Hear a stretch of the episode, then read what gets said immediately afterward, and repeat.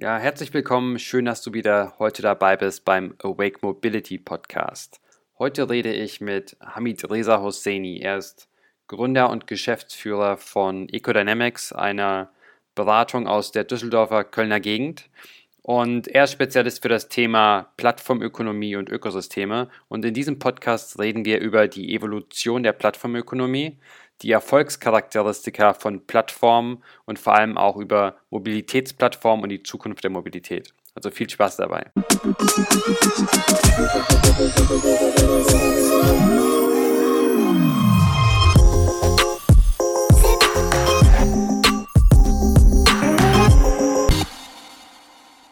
Hey Hamid, schön, dass du heute Zeit hast. Wie geht's dir? Ja, danke. Äh, mir geht's super. Wie geht's dir? Ja, ich kann nicht klagen. Bin gut durch die Corona-Zeit bislang gekommen. Du, ähm, vielen Dank, ähm, dass es klappt. Äh, ich wollte mich mit dir heute über das Thema Plattformökonomie und Mobilität unterhalten. Es geht ja hier um die Zukunft der Mobilität und ich denke, Plattformen spielen da eine wichtige Rolle. Und da du ja Deutschlands größter Plattformexperte bist, dachte ich, es macht unglaublich viel Sinn, dass wir uns mal austauschen. Also vielen Dank nochmal. Sehr gerne. Ich bin ja, sehr gespannt auf das Gespräch. Ja, ich auch. Äh, willst du vielleicht kurz zu Beginn etwas über dich und Ecodynamics sagen? Ja, sehr gerne. Also ähm, ich bin Hamid, bin Gründer und Geschäftsführer von Ecodynamics. Wir sind ein Unternehmen, das sich seit drei Jahren, dreieinhalb Jahren mhm. äh, darauf fokussiert hat, ähm, im Wesentlichen Plattformgeschäftsmodelle zu entwickeln, zu auch ähm, unterstützen, wenn die Unternehmen dabei sind, halt solche äh, Projekte oder Plattformgeschäftsmodelle zu etablieren. Dann entwickeln wir die Strategie, das Geschäftsmodell, ja. wir begleiten die Umsetzung und später auch den Markteingang und äh, die Traktion und Wachstumsphase. Mhm. Und ich selbst habe eine relativ lange Historie in der klassischen Strategieberatung, in der E-Business Consulting damals hieß es, mit mhm. Unternehmensgründungen und später elf, zwölf Jahre bei DT Systems und äh, dort in unterschiedlichen Funktionen, ähm, auch zuletzt mehr im Bereich Innovation und digitalen Themen und äh, habe dann auch äh, nochmal 2013 äh, über einer Fortbildung und auch ähm, nochmal studiert quasi, habe also Abschluss am MIT gemacht und äh, mhm. bei Y Combinator mich als Mentor ausbilden lassen und cool. äh, versuche dieses Wissen halt quasi jetzt hier in Deutschland zu verbreiten, sofern es geht und äh, die Leute das auch hören wollen. Stimmt, ja. Aber ich denke, Plattform ist unglaublich äh, sexy momentan. Alle reden ja darüber. Willst du vielleicht ganz kurz erklären, was eine Plattform ist und wie sie sich auch zu anderen Geschäftsmodellen unterscheidet? Ja klar, also äh, Plattformen sind ja im Vergleich zu klassischen linearen Geschäftsmodellen mehr fokussiert auf Interaktionen zwischen Angebot und Nachfrage. Sie haben keine eigenen Assets, Mhm. Sie ähm, sorgen dafür, dass Angebot und Nachfrage zusammenkommt. Sie kuratieren diese Interaktionen und äh, Angebot und Nachfrage kommen so zusammen, dass halt dort ein Handel stattfindet oder ein Austausch von Produkt, Service, Dienstleistung. Und äh, im Vergleich zu den klassischen linearen Geschäftsmodellen sind halt Plattformen skalieren halt schneller, weil sie halt schneller in der Lage sind, auch äh, quasi diese Dienstleistungen, Produkte, die von Angebot zu Nachfrage kommen, relativ schnell ähm, anzupassen an die Marktbedürfnisse. Und klassische lineare Geschäftsmodelle sind ja relativ simpel. Das heißt, mhm. Dienstleister oder ein Produktanbieter verkauft sein Produkt oder Dienstleistung in eine Richtung, in Richtung des Kunden. Ja. Und ähm, da ist halt, ähm, da gibt es halt sehr, sehr viele äh, Schwierigkeiten oder Herausforderungen. Man muss immer schauen, was möchte der Kunde die oder die Kundin und äh, welche Anforderungen existieren, welche Features und Mehrwerte muss man anbieten und das Produkt-Lifecycle daran anpassen, sich gegenüber dem Wettbewerber abgrenzen und ja. Lösungen ausarbeiten und so weiter. Und das äh, schaffen die Plattformen mit einer gewissen Leichtigkeit, weil sie halt keine eigenen Produktanbieter sind, sondern sie steuern halt die Mechanismen, in denen sie diese Prozesse kuratieren. Sehr cool. Ja, nice. Ähm, wenn man jetzt mal sich verschiedene Plattformen ansieht, Gibt es da verschiedene Typologien oder Arten, die man unterscheiden kann? Ja, tatsächlich gibt es, also wir sind jetzt im Moment in der Plattform der dritten Generation. Das heißt mhm. also, ähm, die äh, Entwicklung der Plattform fing an äh, so irgendwo Ende der 90er an. Die theoretischen Hintergründe gehen weit zurück, die sind sogar 20, 30 Jahre her. Da kann ich Literaturen von Jean-Jacques Lafont, Jean Tirole und auch Marshall van Alstein und äh, Geoffrey Parker haben auch relativ lange, oder Eisenmann von Harvard Business School, die haben also sehr, sehr lange schon an diesen Themen geforscht.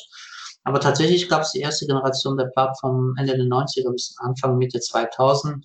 Und zwar hat man dort Folgendes gemacht, ähm, so wie ich vorhin erklärt habe, wie lineare Geschäftsmodelle funktionieren, hat man mhm. äh, quasi Marktplätze aufgebaut. Für uns Plattformökonomen sind Marktplätze Plattformen der ersten Generation. Mhm. Und äh, dort hat man quasi diese linearen Geschäftsmodelle multipliziert und hat im Grunde genommen keinen Einfluss auf die Interaktion genommen. Und nach Prinzip Hoffnung hat man halt gedacht, dass äh, durch Stückkostendegression oder Economy of Scale diese Marktplätze funktionieren. Und wenn man jetzt äh, sich diese ganzen Nachteile, die ich im linearen Geschäftsmodell aufgezählt habe, sich genau anschaut, ja. sieht man auch, dass äh, eine äh, Multiplikation von so einem Geschäftsmodell auch nicht de facto funktionieren kann. Das äh, hat man auch äh, gesehen, dass äh, es gab halt äh, unterschiedliche Marktplätze in dieser Epoche, die teilweise von großen ERP-Dienstleistern ähm, gepusht wurden auf dem Markt oder halt große DAX-Konzerne, die sich zusammengeschlossen haben, mhm. Marktplätze angeboten haben äh, oder aufgebaut haben, die dann letztendlich dann doch nicht funktioniert haben und letztendlich auch eingestellt werden mussten. Ja. Wenn du sagst, die erste Generation, gibt es da noch eine zweite, dritte und vierte?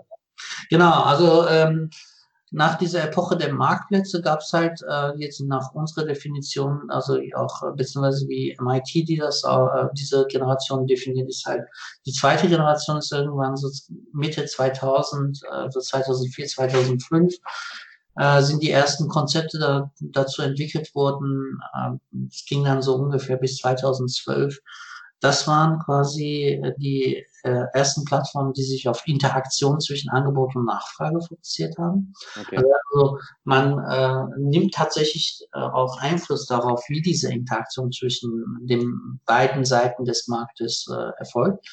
Und äh, im Grunde genommen gab es auch die Möglichkeit, dass man äh, bei diesen Plattformen der zweiten Generation Kapazitäten, Fähigkeiten und sonstige Dinge idealerweise nicht allokierte Assets untereinander teilen kann. Ja. Und auch die Rollen wechseln kann. Das heißt also, egal ob in B2B oder B2C, wenn ich äh, Produzent bin, kann ich auch äh, gleichzeitig Kunde sein und auch die Assets oder die äh, Produktionsfaktoren, Arbeitsfaktoren oder Assets von einem äh, Anbieter nutzen und immer diesen Rollentausch machen, auch wie im B2C. Ne? Du hast eine Wohnung, du lässt mich da drin wohnen. Ich habe eine Wohnung, ich lasse dich da drin wohnen oder biete es auf Airbnb an zum Beispiel. Das sind halt diese Prosumer-Modelle im B2C und Prosumer im B2B. Und äh, bei den Plattformen der zweiten Generation, deshalb auch diese Teilung, ist auch die Bezeichnung der Share Economy wichtig. Das heißt, wenn wir immer von Plattformen der zweiten Generation sprechen, ist dieses Share-Prinzip steht im Fokus. Ja. Und äh, das Problem der Share Economy Plattform war, dass sie halt dadurch, dass sie sich auf ein Werteinheit äh, zwischen Angebot und Nachfrage, das heißt also Handel, Übernachtung, Unterkunft oder sonstige Sachen fokussiert haben, mhm. ähm, waren sie in der Regel nicht so in der Lage, schnell zu pivotieren oder ihr Geschäftsmodell anzupassen. Ne? Und ja. äh, aus dem Grund sind sehr viele dieser Share Economy Plattformen, die halt nicht in der Lage waren, ihr Geschäftsmodell anzupassen, sind äh, gescheitert und mhm. oder auch äh, existieren nicht mehr. Da gibt es auch eine Reihe von, da kann man googeln. Ähm, jede Menge Startups, die versucht haben, äh, Gartengeräte zu teilen oder ähm, ja, Fahrräder zu teilen oder Handwerk äh, jetzt nicht so wie das bei MyHammer ist, sondern halt im regionalen Bereich, dass dann halt äh, die Menschen untereinander sich helfen. Das wäre jetzt natürlich zur Corona-Zeit super, aber damals war das halt äh, äh, schwierig, weil was passiert halt, wenn der Markt oder die Angebot- und Nachfrageseite, vor allem die Nachfrageseite, diese, dieses Angebot nicht wahr annehmen will. Ja, da muss man halt relativ schnell anpassen und andere Teilnehmer auf die Plattform äh, bringen und äh, das war der Grund, warum halt äh, die Plattformen der zweiten Generation äh, auch nicht, äh, beziehungsweise Share Economy Plattformen nicht äh, weiter existieren konnten. Diejenigen Plattformen, die in die nächste Generation übergegangen sind, haben natürlich ihr Geschäftsmodell angepasst, ne? weil jetzt werden sich die Zuhörerinnen und Zuhörer fragen, ja, was ist mit Uber und Airbnb und so weiter. Genau, das wäre auch meine Frage gewesen. Ja klar, ja, weil die haben ja letztendlich ihr Geschäftsmodell angepasst und äh, waren in der Lage, wir nennen das in den USA Outbreaks zu machen. Also jetzt nicht hm. im Sinne von Virus-Outbreaks, sondern besser gesagt Breakouts. Man kann es auch umdrehen. Ja. Das heißt also, dass man in der Lage ist, horizontal entlang der Wertschöpfung den, äh, oder halt vertikal entlang der industriellen Wertschöpfung oder lateral aus einem Mix unterschiedliche ähm, Nutzerbedürfnisse oder auch Kundenbedürfnisse äh, abzudecken. Und das war quasi so die Geburtsstunde der Plattform der dritten Generation. Spannend. Gibt es denn auch schon eine vierte oder ist es das noch um, Zukunftsmusik? Ja, die vierte gibt es, aber bevor wir vielleicht zu der vierten gehen, sollte man sich die dritte angucken. Also all diese Dinge, die ich erklärt habe von der zweiten Generation, sind natürlich auch Bestandteile der mhm. dritten Generation. Nur mit dem Unterschied, dass ähm, die äh, dritte Generation drei weitere wesentliche Punkte hinzugefügt hat. Zum einen, dass ähm, äh, um aus dieser Falle äh, rauszukommen, dass man vielleicht, wenn der Markt das, was man auf der Plattform auch mit Angebot und Nachfrage anbietet, nicht annehmen will, mhm. in der Lage ist halt durch, wie ich meinte, horizontal, vertikal oder lateral äh, andere äh, Dienstleistungen, Produkte oder Services anzubieten und das zu ergänzen und dann halt schneller auf die Bedürfnisse zu reagieren. Mhm. Und äh, hier äh, nutzen äh, Plattformen der dritten Generation solche Ökosystemmechanismen. Das heißt also, dort gibt es äh, die Möglichkeit, ein äh, Makroübersicht zu erstellen über den Bereich, wo man die Plattform anbietet und unterschiedliche Partner miteinander zu vernetzen, Netzwerkallianzen bilden, mhm. so dass man jederzeit in der Lage ist, sogar sehr bequem die Leistungen, Produkte und Services anzubieten und auch auf die Marktbedürfnisse äh, zu reagieren. Und die zweite Komponente was auch äh, stark die Plattform der dritten Generation von der zweiten unterscheidet, ist halt auch die Nutzung der informationsökonomischen Kriterien. Das heißt also, äh, diese Plattformen sind in der Lage, anhand der Datenpunkte die Daten zu sammeln und auch äh, die vielleicht sogar mit externen Daten zu verbinden und dann halt ähm, zu analysieren, daraus ähm, neue Ideen und Produkte und Services abzuleiten und damit halt ähm, mehr Umsatz zu machen, Kosten- oder Effizienzmaßnahmen einzuleiten oder einfach auch beinahe so real-time auf Marktbedürfnisse zu reagieren. Und die dritte Komponente sind diese äh, inversen Produkt- und Service-Strategien. Das heißt also ähm, Outside-In-Effekte, weil normalerweise, wenn wir eine Geschäftsidee, eine Innovation oder ein digitales Geschäftsmodell entwickeln, dann überlegen wir uns was, gehen raus, machen Interviews, validieren, verifizieren das und passen das Produkt oder die, äh, den Service an und pilotieren das und gehen mit einem MVP raus. Und hier bei Plattformen ist es ein bisschen anders. Das machen wir natürlich auch, aber eine der wesentlichen Wachstumsfaktoren der Plattform der dritten Generation ist halt, dass man durch offene Schnittstellen im Inhalt oder auch im APIs, also Application Programming Interface, ähm, der Außenwelt die Möglichkeit bietet, dass sie Features und Values für die Kunden zu entwickeln. Daher lautet da der Leitsatz, get value which you didn't know from someone you didn't know for customer you didn't know. Das heißt also, mhm. Inhalte, die man nicht kennt und Mehrwerte, die man nicht kennt, von Menschen zu erhalten, die man nicht kannte, für Kunden, die man nicht auf dem Schirm hatte. Mhm. Das ist halt mit Microservices und dieser API-Strategien, mit dieser Offenheit möglich. Cool. Und diese Plattform nennen wir tatsächlich ökosystemgetriebene oder informationsgetriebene und Daten, beziehungsweise datengetriebene und ökosystemgetriebene Plattform. Mhm. Die vierte Generation äh, war ja eine Frage.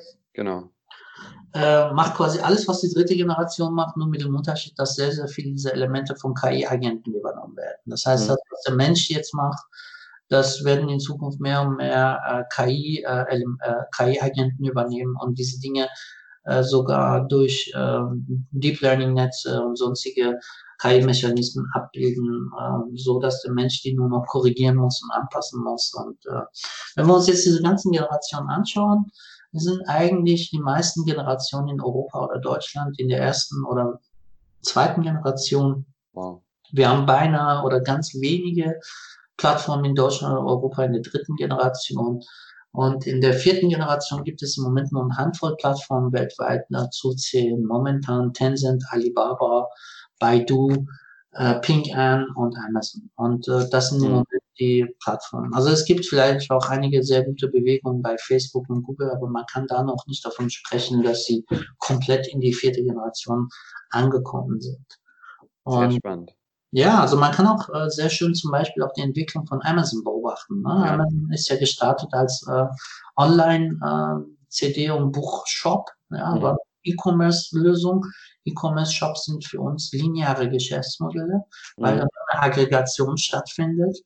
Und ähm, die sind dann relativ schnell zum Marktplatz geworden und dann relativ schnell gemerkt, okay, vielleicht für die Skalierung müssen wir uns mehr auf die Interaktion konzentrieren. Ja. Sind tatsächlich dann auch Anfang Mitte 2000 äh, in Richtung eines äh, Share-Economy-Plattform gegangen. Das heißt, sie haben ähm, Merchant Environments, sogenannte Händlerbereiche, kuratiert, sie haben ähm, Logistik, Payment kuratiert und äh, mhm. tatsächlich erst vor 10, 11 Jahren hat Amazon äh, sehr schön gezeigt, dass sie auch noch durch Anbindung von äh, zusätzlichen Händlern noch mehr Umsatz gemacht haben als das, was sie ursprünglich in ihrem linearen Geschäft gemacht haben. Mhm. Als sie dann halt noch Ökosysteme erweitert haben mit Prime, mit äh, AWS und so weiter. Und äh, sind jetzt in der vierten Generation so, dass sie dann auch sehr, sehr viele KI-Mechanismen anwenden, wo sie sogar prädiktiv äh, teilweise ihre Logistiknetze, ihre Verkaufskanäle auch für die Händler ähm, voraussehen können, wo welcher Bedarf sich wie entwickelt. Mhm. Sehr cool. Mensch, ähm, wenn man sich jetzt auch die größten Plattformen ansieht, äh, dann fällt natürlich auch auf, dass das äh, in der Regel keine deutschen Unternehmen sind. Ähm, woran machst du das denn fest?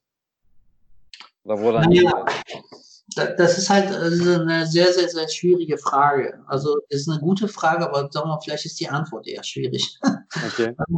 sagen wir mal, es ist halt, da gibt es unterschiedliche Gründe. Und jetzt in den letzten drei, vier Jahren ähm, kann ich jetzt aus meiner Perspektive aus äh, eher das sagen, weil mhm. ich habe jetzt die US-Seite gesehen, ich habe die chinesische Seite gesehen und äh, was ich in Europa wahrnehme, ist halt, wir haben halt eine sehr, sehr fundierte und sehr, sehr exzellente Industrie und auch ähm, eine tolle betriebswirtschaftliche und oder grundsätzliche industrielle und wirtschaftliche Landschaft. Mhm.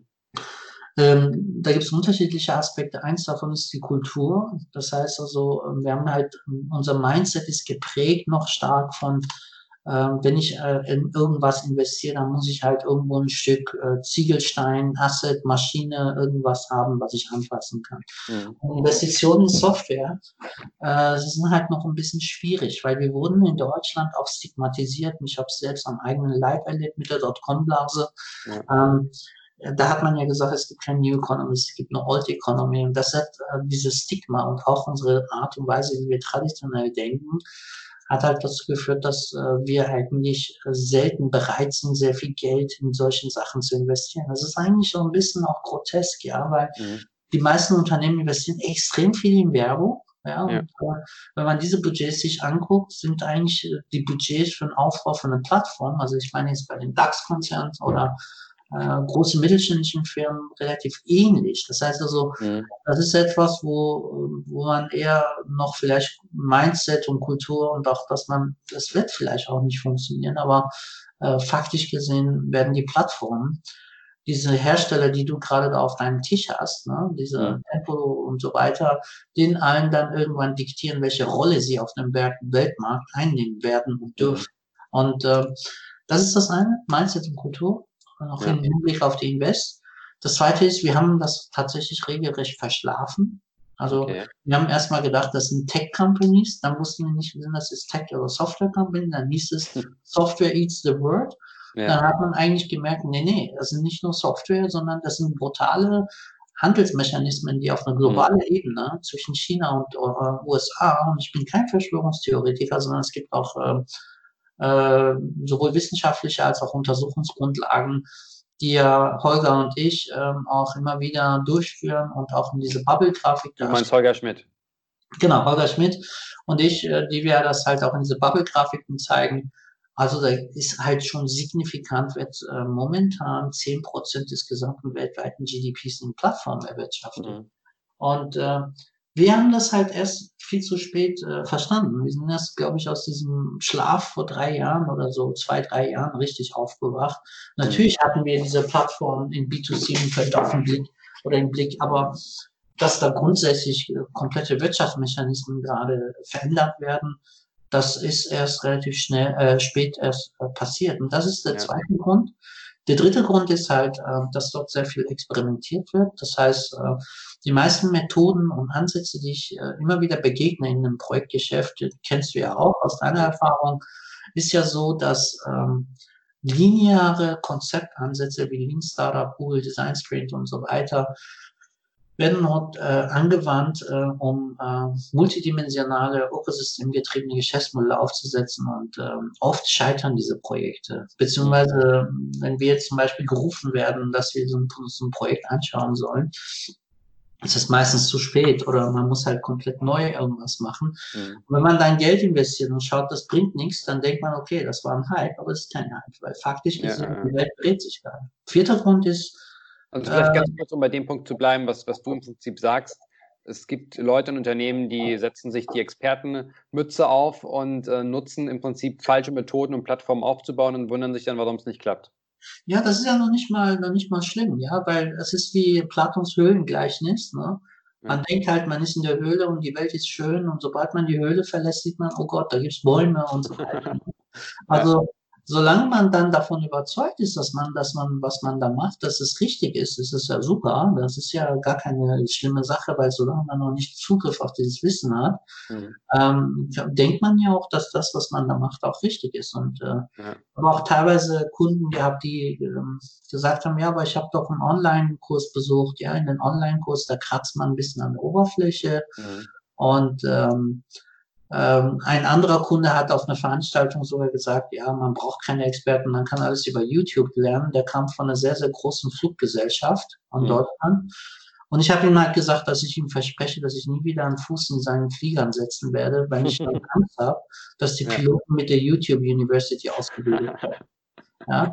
ja. Also das heißt, ähm, dieses Wissen, das, was, äh, wo so Leute wie du und ich und Philipp und Philipp Meyer und andere halt dort unterwegs sind und dort ähm, im Moment wir alle versuchen, dieses Wissen weiterzugeben, ist halt ähm, schon ein, ein kritischer Pfad, wenn man äh, teilweise äh, sich nicht darüber bewusst ist, ähm, dass das, was man macht, vielleicht nicht unbedingt richtig ist. Und äh, ein Problem ist auch da, oder vielleicht, ich würde eher sagen, Issue oder ein Sachverhalt ist halt, dass natürlich auch sehr viele sehen, oh mein Gott, naja gut, mit Plattformen kann man jetzt sehr viel Geld verdienen und dann mhm. fangen an, irgendwelche eigene Templates zu basteln, Innovation Toolkits zu bauen oder halt auch dort irgendwelche äh, Schulungen und Seminare anzubieten mit teilweise auch ähm, ja äh, vielleicht nicht fundierten Wissen und das ist auch sehr brandgefährlich, weil die Entwicklung, die sich dort abzeichnet, ist halt dass äh, auch dort sehr viele Projekte gemacht werden, umgesetzt werden und dann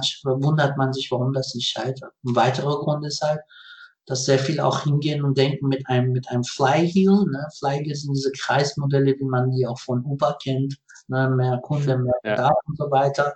Ein Flywheel eine Plattform ist oder äh, manche gehen dann auch hin und versuchen zum Beispiel Uber zu kopieren, Amazon zu kopieren und da gibt es halt auch eine Blaupause. Also es ist jetzt kein äh, ich nenne das mal sehr, sehr hart, äh, kein Jugendforschprojekt oder mhm. Kinderkreuzzug, sondern das ist ein ernsthaftes strategisches Geschäftsmodell. Und äh, da gibt's auch Blaupausen dafür und äh, das ist, man kann sicherlich schauen und äh, welche Maßnahmen die angewandt haben, um davon zu lernen. Aber ein Geschäftsmodell zu kopieren funktioniert nicht und das macht man auch gerne hier. Ne? Ja, wir waren ja bei dem Thema, äh, weshalb die Deutschen da Probleme haben, Plattformen aufzubauen. Ich würde gerne zum nächsten Thema übergehen. Und zwar, was sind denn die, die Erfolgsfaktoren von Plattformen und machen Plattformen auch in allen Märkten Sinn? Also kann, kann ich überall als Unternehmen äh, in einem Markt eine Plattform bauen? Läuft das oder läuft das nicht? Also erstmal die erste Frage, wie war die nochmal?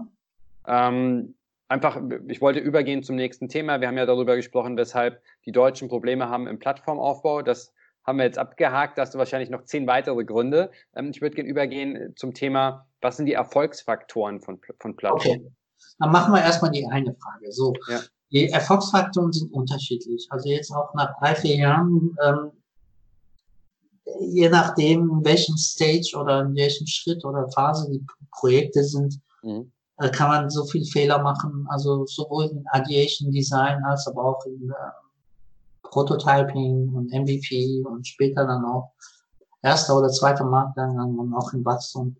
Da gibt es Haufen Dinge, die, die wichtig sind, die man beachten muss. Aber eines der Wesentlichen ist erstmal das Wertversprechen bei der Plattform. Mhm. Also ein kritischer Erfolgsfaktor ist, dass man von vornherein weiß, welches Problem löst man, welchen Bedarf deckt man ab oder will man halt mit der Plattform kuratieren und lösen durch Angebot und Nachfrage. Und äh, dort scheitern sehr viele Plattformprojekte, weil sehr viele in der Regel sich immer auf Features und Benefits konzentrieren und weniger auf den Wert versprechen. Ne? Mhm. In der Regel, wenn ich ein Problem löse, dann verspreche ich dieses Problem zu lösen. Die Kausalwirkung ist, dass ich dass der Kunde daraus einen Benefit erhalt, erhält und ähm, die Features unterstützen lassen. Und die meisten Projekte sind ihren Wertversprechen nur auf Benefit und Features. Und dann das zweite Problem oder der zweite Erfolgsfaktor dort ist, dass man auch dieses Wertversprechen, weil halt alle seit Jahren immer erzählen, Kundenzentrizität und äh, User-Centricity, das ist auch super wichtig. Aber man vergisst, dass bei einer Plattform, es geht um zwei bis mehrseitiger Markt. Mhm. Und all das, was man in der Customer Journey Experience machen muss, muss man auch entsprechend für die Partner machen. Sonst ja. bekommt man Henne-Ei-Problem. Ja, wenn man sehr viele schöne Kunden hat und tolle Journeys, aber es gibt kein Angebot, weil die Partner sagen, was soll ich auf der Plattform? Mhm. Das wird halt missachtet, dass man dieses Wertversprechen multidimensional abbildet. Weitere kritische Erfolgsfaktoren sind, hatte ich ja vorhin gesagt, Methoden und Tools und dass man da mit falschen äh, Mitteln an der Sache rangeht. Weitere Erfolgsfaktoren sind, ähm, man muss auch ganz klare Ziele setzen und gucken, wie sich auch das Geschäftsmodell entwickelt. Wenn man da nicht mhm. weiterkommt, muss man halt anpassen oder auch durchaus bereit sein, das Geschäftsmodell zu stoppen. Mhm. Ähm, dann ähm, weitere Geschäftsmodelle, äh, kritische Erfolgsfaktoren sind halt auch ähm, diese, diese Elemente der Ökosysteme, dass mhm. man auch immer bereit ist, auch äh, entsprechend äh, horizontal, vertikal das Geschäftsmodell auszubauen. Und äh, im Markteingang später ist auch der Login-Effekt sehr wichtig, dass äh, entsprechend für Partner, für Kunden auf beiden Seiten des Marktes oder in multidimensionalen Märkten für Ökosystemteilnehmer das Wertversprechen immer wieder auch existiert und bestätigt wird. Mhm. Dass, ähm, die Kunden auch bereit sind, durch diese Persistenzstrategie bei der Plattform zu bleiben und loyal zu sein und nicht zu wechseln. Mhm. Und äh, weitere kritische Erfolgsfaktoren, wenn es zum Beispiel ein Corporate auf die Idee kommt, eine Plattform zu bauen, muss man überhaupt mal schauen, ist man überhaupt äh, Plattform-ready? Das heißt, ist man, äh, hat man eine entsprechende Governance? Hat man überhaupt mhm. eine ähm, Kooperationsgovernance, überhaupt einen rechtlichen Rahmen, um solche Leute einzubauen oder äh, anzuborden? Mhm. Und in der Regel empfiehlt sich eigentlich immer äh, dann die Plattformaktivitäten spätestens, wenn die Prototypphase erfolgreich war, im Rahmen eines Company Buildings in einer separaten Legal Entity oder eine Geschäftseinheit einzubauen oder eine richtige Firma mit einer separaten Brand und so weiter und, ähm, und auch Interessenkonflikte zu vermeiden. Ja. Und ähm, weitere kritische Erfolgsfaktoren sind auch bei den Plattformen Umsetzung, auch Operational Readiness. Ne? Ist die Plattform überhaupt ready to sales, ready to deliver, ready to service? Ist sie überhaupt in der Lage, äh, diese Lieferleistungsbeziehungen zwischen Angebot und Nachfrage äh, sauber abzubilden. Und was passiert mhm. zum Beispiel, wenn sich ein Kunde beschwert? Ja, und ich meine, da verlassen wir einfach diese tolle strategische Welt und kommen einfach in die brettharte Realität an. Ja. Und wo dann Beschwerden, Kundenrechnungen raus müssen und solche Dinge, ja. Also, äh, und das ist auch, wird meistens äh, unterschätzt. Und Interaktion und Wachstum, zwei wichtige Regelkreise der Plattform der dritten und vierten Generation ist halt, natürlich ist es wichtig für die Populationsphase Kunden zu haben. Mhm äh, die äh, die Plattform äh, quasi als äh, entsprechend nutzen. Aber für den Wachstumspfad sind ähm, vor allem im B2B zwei wesentliche Hebel ist halt, dass man dass auch mehr Partner zu mehr indirekten Kunden führen und dadurch auch mehr indirekten Einnahmen und auch dadurch mehr ähm, indirekte Netzwerkeffekte. Mhm. Und der zweite Regelkreis ist halt, dass mehr Partner zu mehr Produkt- und Service-Offering führen, also dass man halt mehr Bedarfsabdeckung, Marktsättigung hat und dadurch mehr Interaktion, mehr äh, Netzwerkeffekte. Spannend, und, du hast Netzwerkeffekt angesprochen. Willst du vielleicht nochmal kurz darauf eingehen, wie man Netzwerkeffekte überhaupt generieren kann und was die für einen Einfluss haben? Ja, Netzwerkeffekte gibt es äh, mindestens in acht bis zehn verschiedenen Dimensionen. Mhm. Aber die vier wichtigsten ist halt im Grunde genommen äh, die Netzwerkeffekte, die entstehen durch die Kerninteraktion zwischen Angebot und Nachfrage. Mhm. Also so, je mehr Angebot, umso mehr äh, kann ich auch äh, die Nachfrage bedienen oder je mehr Nachfrage, umso mehr Angebot brauche ich. Das ist relativ simpel. Mhm. Da sind auch diese Flyheels meistens so ausgelegt. Ähm, dann äh, diese zwei Regelkreise, von denen ich sprach. Mehr, mehr Partner führen zu mehr indirekten Kunden. Manche Partner fragen sich ja, warum soll ich meinen Kunden auf die Plattform bringen? Ja. Da kann man sagen, naja, wenn du einen Partner, wenn du als Partner einen Kunden oder als Zulieferer Kunden auf die Plattform bringst und dieser Kunde mit einem anderen Zulieferer äh, Geld macht, dann können wir dich auch an diese Provision beteiligen. Mhm. Dann gibt's die äh, einseitigen Netzwerkeffekte auf der Demand-Seite, wo man zum Beispiel die Demand-Seite Kunden miteinander vernetzt, Communities bildet, Inhalte ausgetauscht und produziert werden, mhm. äh, Microservices, APIs äh, genutzt werden. Dadurch entstehen auch Netzwerkeffekte, die halt mehr zu mehr Interaktionen, mehr Einnahmen führen oder mehr Daten, mhm. ähnlich bei TripAdvisor zum Beispiel. Ja. Oder halt äh, die Delivery-Side-Netzwerkeffekte, äh, wo zum Beispiel Produzenten untereinander äh, sich unterstützen, indem zum Beispiel unter Überkapazitäten durch Maschinen und Anlagen abgebildet werden mhm. oder halt äh, gemeinsame Ressourcen geteilt werden und so weiter. Und äh, dann gibt es natürlich die äh, komplexeren Netzwerkeffekte, wo es um ökosystembasierende netzökonomische Netzwerkeffekte geht, wo man zum Beispiel auf der Supply-Side mehrere Partner miteinander aufgrund ihrer Komplementärbeziehungen, Daten, mhm. Produkt, Service, Komplementäre vernetzt und dieses Netzwerk halt multidimensional, also sehr viele Kunden in dem Netz bringt, sehr viel Angebote in dem Netz bringt. Und je mehr dort auch solche Netzallianzen gebildet werden, umso mhm. stärker und schneller wächst auch ähm, so, so eine Plattform. Also das sieht man sehr schön bei den Chinesen. Äh, die beherrschen das par excellence. Ähm, ja. Bei Tencent und Alibaba vor allem sieht man das sehr gut, aber auch bei Amazon sieht man das auch. Also das, das sind halt äh, so diese typischen Beispiele für Netzwerkeffekte. Die anderen Dimensionen, die sind, denke ich, jetzt für den Podcast vielleicht ein bisschen zu komplex, aber mhm. da können wir auch gerne nochmal eine nächste Folge machen, wo wir dann halt äh, da reinschauen, aber vielleicht so als äh, Überblick oder Teaser, wenn man zum Beispiel solche Netzallianzen äh, an, äh, bildet in so einem mhm. Ökosystem, dann kann ich auch zum Beispiel noch mehr von äh, einer bestimmten Lieferanten auf diese Plattform bringen. Und dadurch steigen auch die Anzahl dieser Netzwerke. Wenn ich zum Beispiel sage, okay, ich bringe eine Ladestation und äh, ähm, Retailer und äh, ein, ein und entsprechenden äh, Utility Provider zusammen in einer Plattform. Und äh, die Idee wäre dann zum Beispiel, dass äh, Kunden auf dem Parkplatz äh, ihr Auto laden und währenddessen noch shoppen gehen und die Verweildauer innerhalb der Filiale steigt und der Energiedienstleister Strom verkauft, der Ladesäulenanbieter ist happy und der Retailer ist happy, dann gibt's halt unterschiedliche Dimensionen. Ne? Ein Retailer hat viele Filialen. Jede Filiale hat viele Parkplätze und jeder Parkplatz hat, kann viele Ladesäulen ausstatten und dafür braucht man auch mehr Utility Provider. Oder andersrum gedacht, wenn ich dann viele Retailer auf diese Plattform dann schalte, nicht nur ein, und alle diese Retailer viele Parkplätze und Filialen haben und viele diese Parkplätze und Filialen entsprechend zu mehr Netz äh, führen, dann wird einem fast schwindelig, welche Möglichkeiten es da gibt. Ja, ja. Ähm, vielleicht nochmal kurz zurück zur Frage, die ich vorhin angesprochen habe. Ähm, gibt es Märkte, die attraktiver sind für Plattformen als andere? Also kann ich anhand der, der Marktstruktur berechnen oder irgendwie feststellen, ob eine Plattform funktioniert oder nicht? Ja, wir haben tatsächlich solche äh, Thresholds in unserer Blaupause. Da gibt es mhm. also Schwerwerte, wo man solche Märkte durch so ein Assessment laufen lassen kann. Also ich habe jetzt mittlerweile nach so vielen Jahren ein recht gutes Gefühl dafür entwickelt, weil wir in mhm. unterschiedlichsten Märkten unterwegs waren. Dennoch ist ja die Frage, wie grenzt man einen Markt ab? Na, wenn man ja. sagt, die Versicherung, ist ja alles möglich. Dieser Markt ist riesig, aber spricht man über Leben, Kranken und so weiter. Oder Banking. Ne, spricht man über Retail Banking und so weiter. Oder mhm. äh, Mobilität. Ne, das ist ja auch mannigfaltig. Ja. Das heißt, man muss auch immer gucken, in welchen Bereichen, Segment bewegt man sich. Und faktisch gesehen gibt es dafür auch äh, Kriterien, anhand mhm. dessen man einen sehr guten Markt bewerten kann und auch ähm, sagen kann, ob da eine Plattform Sinn macht oder überhaupt äh, halbwegs funktionieren kann oder nicht. Und da gibt es so einige Ordnungskriterien, wie zum Beispiel Anzahl der Teilnehmer auf diesem Markt, äh, um diesen Markt, Absatzmenge, ähm, was für ein Wert wird dort bewegt, wie hoch sind die Gross-Profit-Margen, weil die Plattform muss ja auch immer was verdienen. Also ja. Beispiel die Margen im realen Markt sehr gering sind, wird das sehr, sehr schwierig sein, dort auch nochmal, dass die Plattform was verdient.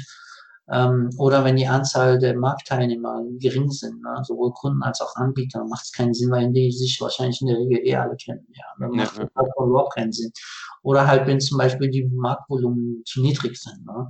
Also so ein Threshold, was wir so zum Beispiel so im Laufe der Jahre festgestellt haben, ist halt, ähm, alles, was so unter einer Milliarde ist, wenn das jetzt nicht so einen starken Fokus auf eine Region oder äh, Nischenelement hat, wird sehr schwierig sein, in der Plattform zu skalieren. Oder mhm. zum Beispiel, wenn man äh, so 10, 20 Anbieter hat, ja, das wird auch nicht funktionieren auf einer Plattform.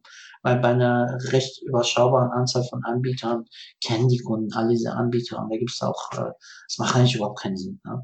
Oder halt, wenn die Preiselastizität äh, schwierig ist. Ne? Oder halt zum Beispiel, also wenn es halt äh, die Preise von unterschiedlichsten regionalen marktregulatorischen Anforderungen abhängen. Oder wenn zum Beispiel ähm, bestimmte Produkte erst ähm, geplant werden müssen und sehr lange Lifecycle oder Sales Cycles haben. Ne? Also wenn zum Beispiel erst ein Produkt neun Monate zur Auslieferung braucht oder zehn, zwölf Monate, ist auch sehr, sehr schwierig, äh, das auch in der Plattform abzubilden. Oder halt hohe regulatorische Auflagen. Ja? Das ja. ist halt auch alles, also gibt es auch ähm, ein Set von Kriterien, wo man eigentlich dann seriös dann sagen kann, ob dieser Markt in Anführungsstrichen oder die Marktsegmente sich dafür lohnen oder nicht. Verstehe, cool. Ja, vielen Dank für den Einblick. Lass uns doch die letzten Minuten noch über das Thema Mobilität reden. Wenn ja. ich jetzt einfach sage, äh, Mobilitätsplattform, was fällt dir da spontan zu ein? Oh mein Gott, da fällt mir eine Menge an. Leg los. Ja, die Frage ist halt B2B, B2C, B2B2C ähm, oder äh, was ist dann äh, quasi äh, die Positionierung der Plattform, was bezweckt die, geht sie mehr auf die Wertschöpfung der Mobilität, ähm, ähm, deckt die eine Region ab, geht, geht ja. sie überregional, äh, ist sie bimodal oder intermodal, äh, koppelt sie nur zwei Elemente in der Mobilität zusammen oder viele, viele Elemente und ermöglicht wirklich auch ähm, intermodal halt, dass äh, die Plattform unterschiedliche Dinge abdeckt. Also ähm, das sprechen wir über Travel, Transport, Logistik, also Reise, Transport und Logistik oder sprechen wir in der äh, urbane Mobilität oder Nähr-Mobilität. Also mhm. äh, das ist äh, extrem mannigfaltig. Ja, und das ist immer die Frage, ja, wo setzt man da an? Ne? Geht's halt, ähm, um welche Mobilität geht es letztendlich? das dachte ich mir fast, dass so eine Antwort kommt. Lass uns doch über die Automobilbranche und urbane Mobilität äh, sprechen, weil das auch äh, sehr, sehr wichtig ist natürlich für die deutsche Volkswirtschaft. Ähm, was denkst du denn jetzt? Mobility as a Service, die ganzen Microservices, äh, da gibt es ja verschiedene Plattformen oder auch so Dinge wie Sixt, ShareNow, Tier, Bird. Ähm, also da gibt es ja unglaublich viele neue Fortbewegungsmittel, die man auch in den Städten, wo ich jetzt zum Beispiel hier in Berlin bin, äh, nutzen kann. Ähm, was, was denkst du darüber? Wird sich sowas wie Tier und Bird durchsetzen? Sind das überhaupt Plattformen?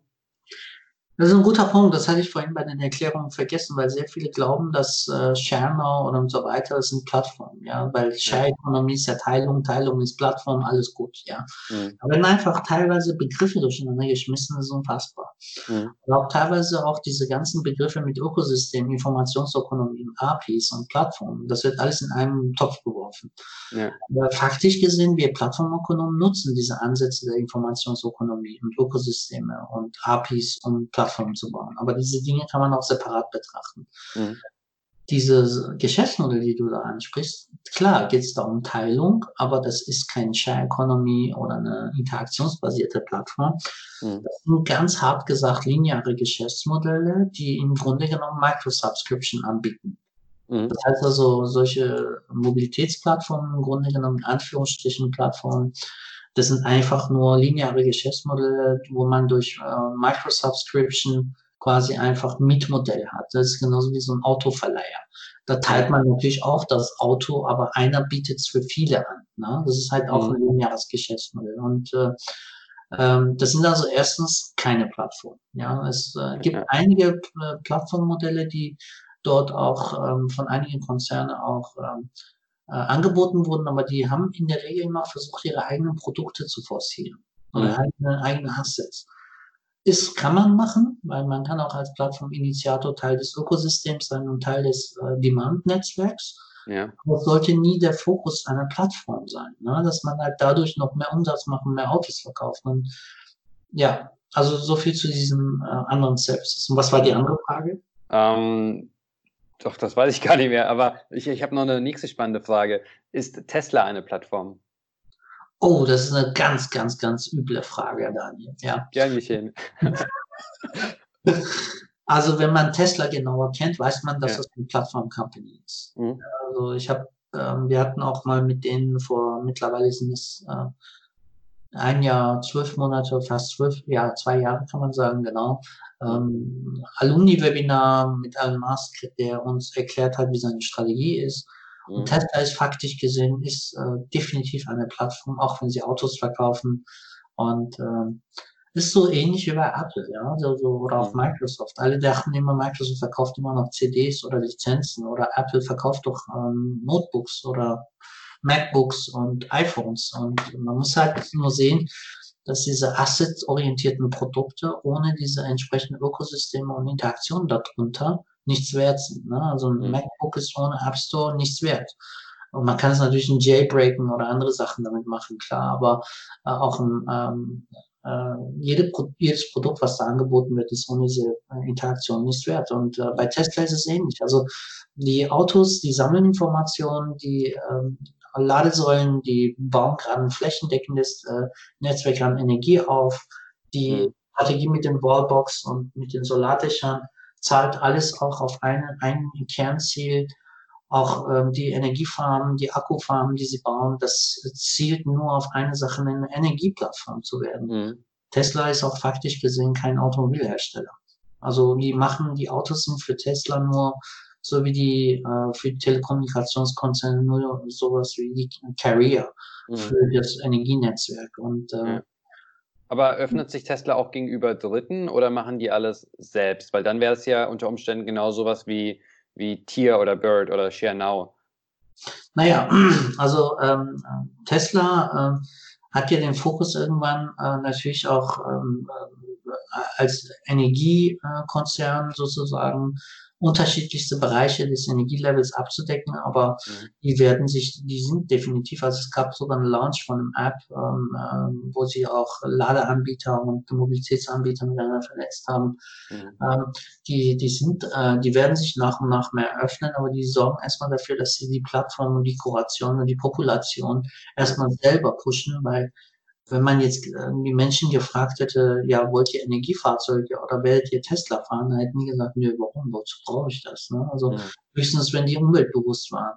Genauso wie Ford auch die Leute nicht gefragt hat, ob sie noch schnellere Pferde haben wollen. Ne? Also ja. insofern äh, kuratiert er und, und sorgt dafür für eine Erstpopulation, damit er dann halt mehr und mehr machen kann. Und äh, ich gehe davon aus, dass auch relativ bald ähm, in fünf bis zehn Jahren halt äh, die Autos auch äh, irgendwo auch mit anderen selbstfahrenden Fahrzeugen auch eine Plattform gebildet wird, die Tesla sehr wahrscheinlich dann auch äh, leitet, wo unterschiedliche Mobilitätsanbieter und selbstfahrende Fahrzeuge und Ladesäulenanbieter über eine Mobility-Plattform, Global Mobility-Plattform äh, miteinander verbunden werden. Mhm. Im Fokus natürlich nicht nur die Mobilität auch steht, sondern auch die Energie, weil ähm, es gibt ja auch diese Apps, äh, wo man ja quasi auch das, die gespeicherte Energie aus dem Tesla wieder zurückverkaufen kann, ne, wenn man mhm. nicht mit dem Auto fährt.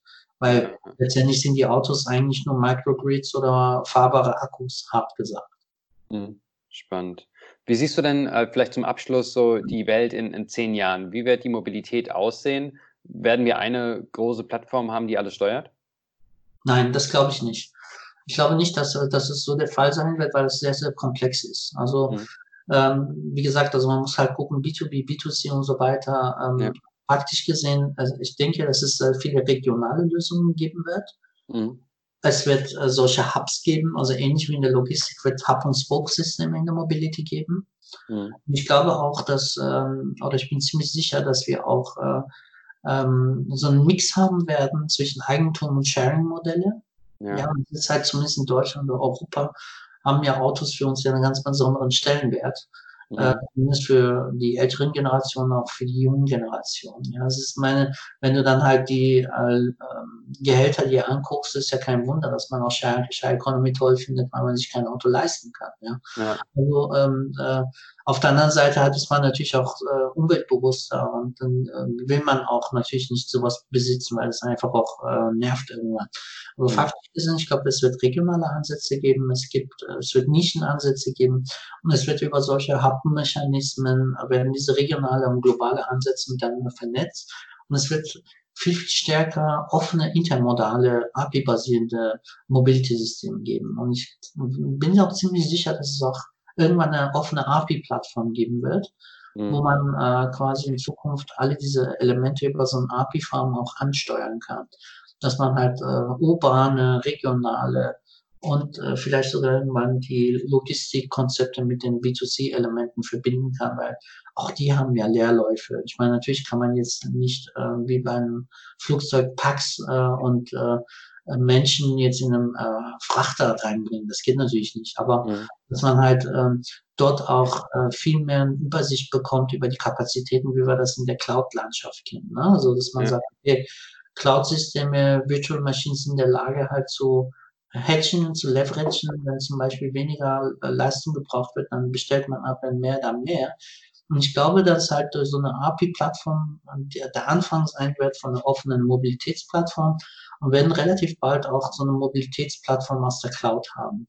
Mhm. Dass man sagen kann, ich will ein Stück Strecke, kostet x Euro, das ist dann völlig egal, wer was man das macht. Und es wird halt eine Börse geben, das gibt es ja jetzt schon, aber es wird halt eine einheitliche globale Börse geben und äh, für Taxi, für äh, Bahnfahrten, für Flieger, dass das mhm. halt, halt wirklich äh, in so eine, so eine Art Cloud-basierende ähm, äh, Plattform existiert, wo ich dann einfach nur Strecken buchen kann, Leistungen buchen kann. Und ähm, dann ist es auch egal, wer das erbringt. Das ist so wie quasi Strom aus der Dose. Ich glaube, ja, das, ja, wird so die Mobilität der Zukunft sein. Sehr cool, Mensch. Vielen, vielen Dank, Hamid. Das war ein super spannendes Gespräch mit dir. Wie können sich denn die Leute am besten erreichen, wenn die sagen, der Hamid ist ein cooler Typ und sie wollen Kontakt aufnehmen? Ja, wir können gerne natürlich durch deinen Link äh, Kontakt mit mir aufnehmen. Ansonsten einfach unter ecodynamics.de findet man mich. Ansonsten einfach äh, den Namen googeln, dann ähm, findet man auch relativ schnell. Und ähm, ansonsten auch über unsere Blogseite platformeconomy.com. Super. Ja, vielen Dank dir. Ähm, weiterhin alles Gute und wir bleiben in Kontakt. Alles klar, danke dir auch.